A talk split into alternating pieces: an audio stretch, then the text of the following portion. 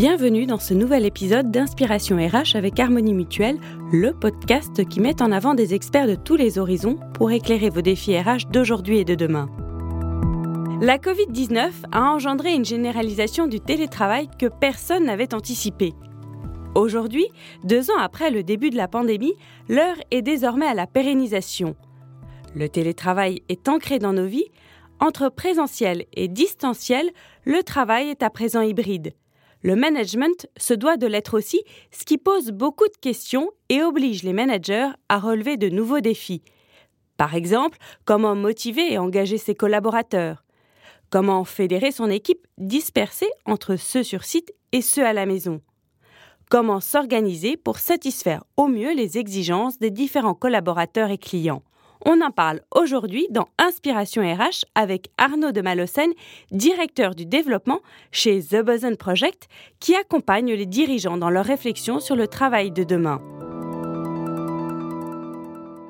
Bonjour Arnaud. Bonjour Géraldine. Quel constat faites-vous après ces nombreux confinements en termes d'organisation du travail? Bah Déjà que le monde d'après, euh, un peu désincarné, dont on nous avait beaucoup parlé, n'est pas advenu. Euh, il n'y a aucune entreprise qui est restée en 80% de télétravail euh, durablement. on passe du Covid à la guerre en Ukraine, enfin finalement les crises s'enchaînent.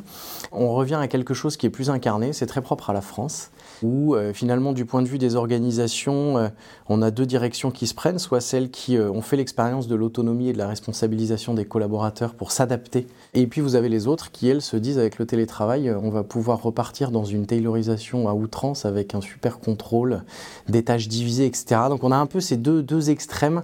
du point de vue des organisations aussi, c'est poser la question de leur utilité, en quoi je suis utile à la société, quel sens j'ai pour la société et pour mes collaborateurs, pour les engager.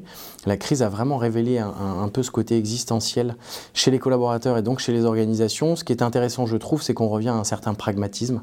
Donc les entreprises qui veulent révolutionner la planète et le monde entier, euh, en fait, elles reviennent plus à euh, finalement euh, comment moi je peux me changer pour changer la société aussi, mais qu'est-ce que moi je dois faire différemment pour, sur des enjeux écologiques, être beaucoup plus responsable, Du point de vue des collaborateurs, on nous avait vendu le télétravail massif, des collaborateurs qui sont à fond là-dessus. Au fur et à mesure des trois confinements, on a vu l'inverse se produire, avec des collaborateurs qui demandent à revenir au bureau. Nous, on a vu des entreprises dans la tech qui ont dit on garde un an de plus nos bureaux fermés. Les jeunes ont démissionné, se sont barrés dans le bureau d'en face, qui lui gardait euh, euh, ses, bureaux ouverts. Donc il y, a vraiment euh, des, stéréotypes qui ont disparu de ce point de vue-là. Et au-delà du télétravail, du point de vue des collaborateurs, on voit un rapport au travail qui change.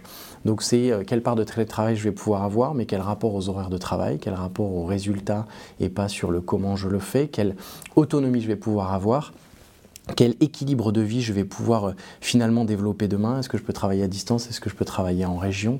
Euh, Est-ce que demain je peux avoir un équilibre de vie qui sera euh, au 4-5e et puis ensuite, du point de vue du management, pour le coup, ils sont redevenus les chevilles ouvrières des organisations.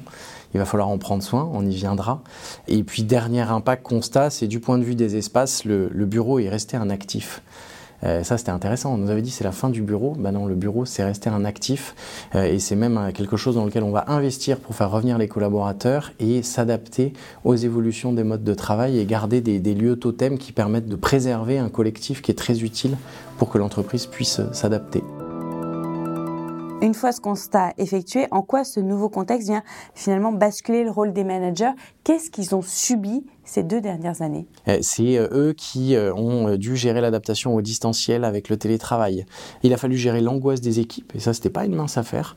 Vous aviez l'angoisse liée au Covid, mais vous aviez l'angoisse, notamment pour les plus jeunes, d'être enfermés dans 30 mètres carrés pendant 2-3 mois, qui remettaient tout en cause. Vous avez ceux qui sont arrivés dans des entreprises juste avant le confinement. Comment des managers les intègrent, etc. Il a fallu s'adapter au aux règles sanitaires euh, et puis, euh, et puis adapter l'organisation en fonction, avec beaucoup de moins de moyens pour contrôler finalement les équipes, avoir du reporting. Il a fallu faire confiance. Et en fait, la confiance, ça ne s'invente pas. C'est un exercice qui n'est pas facile. Et là, de ce point de vue-là, je pense qu'il y a un certain nombre d'enseignements à tirer de la, de la crise. Mais du coup, ils ont été pour moi les premiers acteurs de l'adaptation des organisations, j'aime pas le terme de résilience, mais leur adaptation, les premiers acteurs de la pédagogie, qu'est-ce qui est en train de se passer, vers quoi on va, quand on peut le dire, et puis je dirais des acteurs de la fraternité, et j'utilise vraiment ce mot à dessein, c'est qu'en en fait ils ont préservé le collectif des entreprises, ça a été quelque chose d'assez puissant. Nous on a vu des trucs assez magnifiques humainement qui se sont passés, notamment grâce aux managers, pour prendre soin les uns des autres, préserver des collectifs, il s'est passé des choses assez chouettes, et les managers ont été en première ligne. Par exemple Il y en a qui ont créé des radios internes en se disant en fait on est en train de perdre les gens donc, euh, et c'est des radios qui fonctionnent toujours aujourd'hui, c'est ça qui est assez marrant. Donc c'est animé par plusieurs managers euh, et même les dirigeants maintenant viennent parler dans cette radio pour dire voilà la stratégie, voilà comment on la défend. C'est devenu un truc qui a été assez bon et, euh, et pour le coup les managers ils ont pris une, une grosse charge de, émotionnelle sur la tête avec, avec tout ça mais ils ont plutôt bien fait le job. C'est quoi du coup le management de demain, le management hybride? Quels défis doivent-ils relever? Le premier défi, ça va être de pérenniser la confiance. Et les managers, ils ont fait l'expérience de la confiance. Les organisations ne pouvaient plus tout contrôler. Donc en fait, les managers ont eu peut-être souvent, en tout cas, plus de liberté qu'ils n'en avaient avant, avec des reportings qui pouvaient être inutiles, qui, euh, avec la crise et la nécessité de s'adapter, ont dégagé. Mais les collaborateurs aussi ont vécu ça. Et euh, derrière, du coup, ça redessine complètement la relation manager-manager où on passe du contrôle à la confiance. C'était un peu le truc tarte à la crème avant crise, mais en fait demain ça va être une exigence qui va être première. Comment est-ce que euh, finalement euh, euh, on développe cette confiance? Et derrière la confiance il y a les sujets d'autonomie et d'engagement des collaborateurs. Et l'engagement, ça devient le nerf de la guerre aujourd'hui, c'est un actif de l'entreprise. Donc il va falloir investir dessus. C'est que nous, on a vu des boîtes, notamment familiales, qui investissent des millions d'euros dans leur management, dans la formation, dans leur culture d'entreprise. Tout le monde disait c'est n'importe quoi mais en fait c'est un actif. Et pendant la crise, la manière dont ils se sont organisés, dont ils se sont adaptés, c'était phénoménal parce qu'à tous les échelons, il n'y en a pas un qui se demandait en quoi il était inutile ou utile tout était extrêmement clair, extrêmement posé, parce que tout cet investissement-là a été fait. Et c'est là où l'engagement redevient un actif. C'est qu'il va falloir investir là-dessus. Et, euh, et, ça, ça va être quelque chose d'intéressant avec le corollaire qui est comment on fait évoluer l'organisation pour lâcher la bride aux managers et les soulager. Il y a un nombre de tâches chronophages que font les managers sur du reporting, sur de la gestion des stocks, sur de la gestion des absences, des choses comme ça, qui ne pourront plus être gérées demain par les managers. Et ensuite, il y a le partage de l'information qui est clé. Et ça, la distance, elle exige un partage de l'information qui est euh, vital. Donc hier, dans certaines organisations un peu pyramidales à la française, Tour Eiffel, l'information c'était le pouvoir. Euh, demain, l'information c'est la clé de l'engagement. Comment euh, on fait pour informer les collaborateurs? On a besoin de vérité, on a besoin, et je ne dis pas sincérité, je dis de vérité. Les collaborateurs attendent ça. C'est un sens qui est ultra pragmatique. Le sujet aujourd'hui, c'est l'utilité. Et notamment, les gens viennent avec quelle est mon utilité dans le système? Et les managers, ça va être le premier des sens qu'ils vont pouvoir porter. On a besoin de commandants, des gens qui prennent des initiatives, qui sont en capacité de décider. Donc ça, c'est le, deuxième, deuxième point. Le troisième point, c'est la reconnaissance. Ça, c'est clé. Euh, pendant la crise, c'est la reconnaissance de l'engagement et parfois du surengagement des gens. Et donc, on a plusieurs entreprises qui réfléchissent à des modes de reconnaissance alternatifs. Vous avez dans cette banque un manager qui dit on a des objectifs hallucinants à son équipe et il n'y aura aucune enveloppe financière pour reconnaître notre investissement. Mais je vous promets que je trouverai un truc. Son équipe se défonce pendant des mois et à la fin atteint l'objectif. Lui, il a fait des pieds et des mains pour faire visiter une salle des marchés à son équipe de conseillers. C'est des conseillers bancaires. C'était génial parce qu'en fait, eux savent très bien que c'est extrêmement difficile de pénétrer une salle des marchés. Il a réussi. Deux, ils voient le sens de ce qu'ils font. C'est-à-dire que tes produits d'assurance vie que tu vends, où est-ce que tu les places, comment ça fonctionne, etc. C'est une reconnaissance.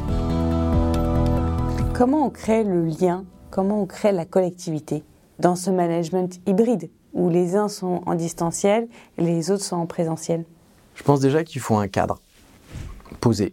Et ça, c'est hyper important. La totale liberté sur euh, on fait comme on veut, euh, ça fonctionne pas. Et le lien, c'est d'abord une exigence collective.